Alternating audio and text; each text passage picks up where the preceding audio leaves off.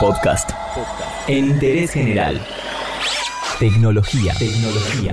El mundo de los videojuegos siempre tuvo a los hombres como principales consumidores, pero hoy en día la balanza se equiparó. En Interés General te contamos cómo es el rol de la mujer en una de las industrias más rentables del mundo.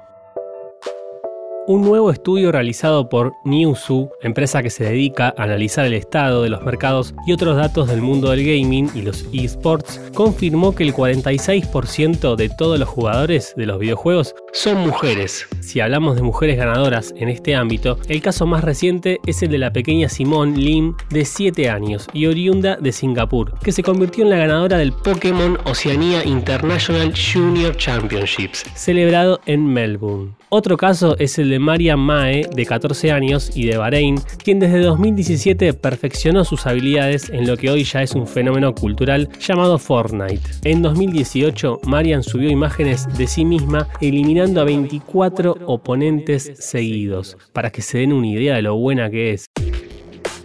Si el mundo de los videojuegos es víctima de constantes estigmatizaciones, para las mujeres lo es aún más. Hace poco se dio a conocer el caso del equipo ruso Baevictis, que fue expulsado de un torneo de League of Legends por tener, entre comillas, nivel inaceptable para el certamen. La escuadra, integrada totalmente por mujeres, recibió todo tipo de agravios, insultos y actitudes repudiables en los distintos partidos que les tocó jugar, por el solo hecho de ser mujeres. En Argentina, miembros del equipo 9Z hicieron comentarios machistas sobre una de sus compañeras. Poco tiempo después, la organización decidió expulsar a estos jugadores para dejar en claro su postura e intentar proponer un cambio en la escena de los esports desde adentro.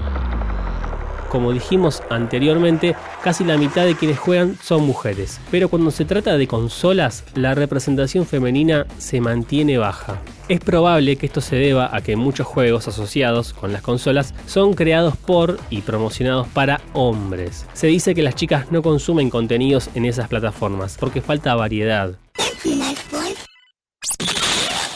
En los 90 siempre eran las princesas, las rescatadas o un objeto de deseo.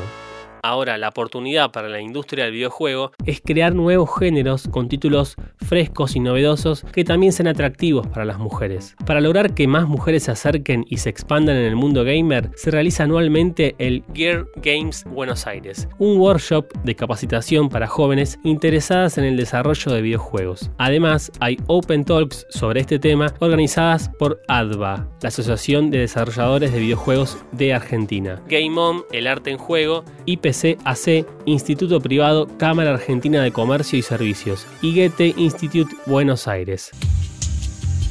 Con el paso de los años, los videojuegos aportaron una cuota de deconstrucción, sumaron personajes femeninos complejos con los cuales empatizar y abandonaron la hipersexualización de los cuerpos. ¿Esto es por lo único que se preocupaban? Chicos, pelis, decidir qué camisa iba con qué pollera. Es extraño. Arriba, nos vamos, vamos. ¿Y si digo que no? Históricamente, las mujeres mostraron curvas exageradas, acentuadas por los polígonos de principio de los 2000 y mucha más piel que habilidades para ganar. ¿Por qué los luchadores masculinos podían lucirse con trajes y accesorios cancheros y ellas no?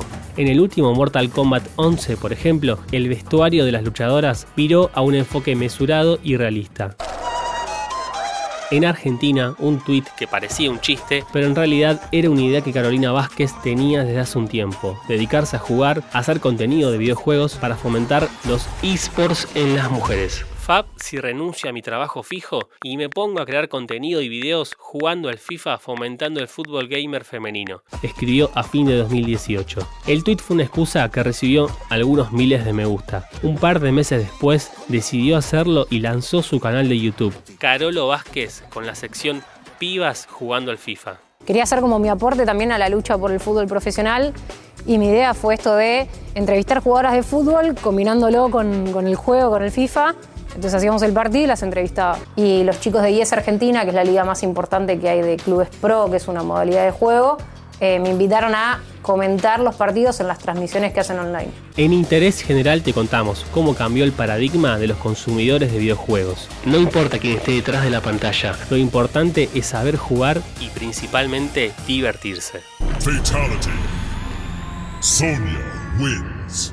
Todo lo que querés saber está en interésgeneral.com.ar.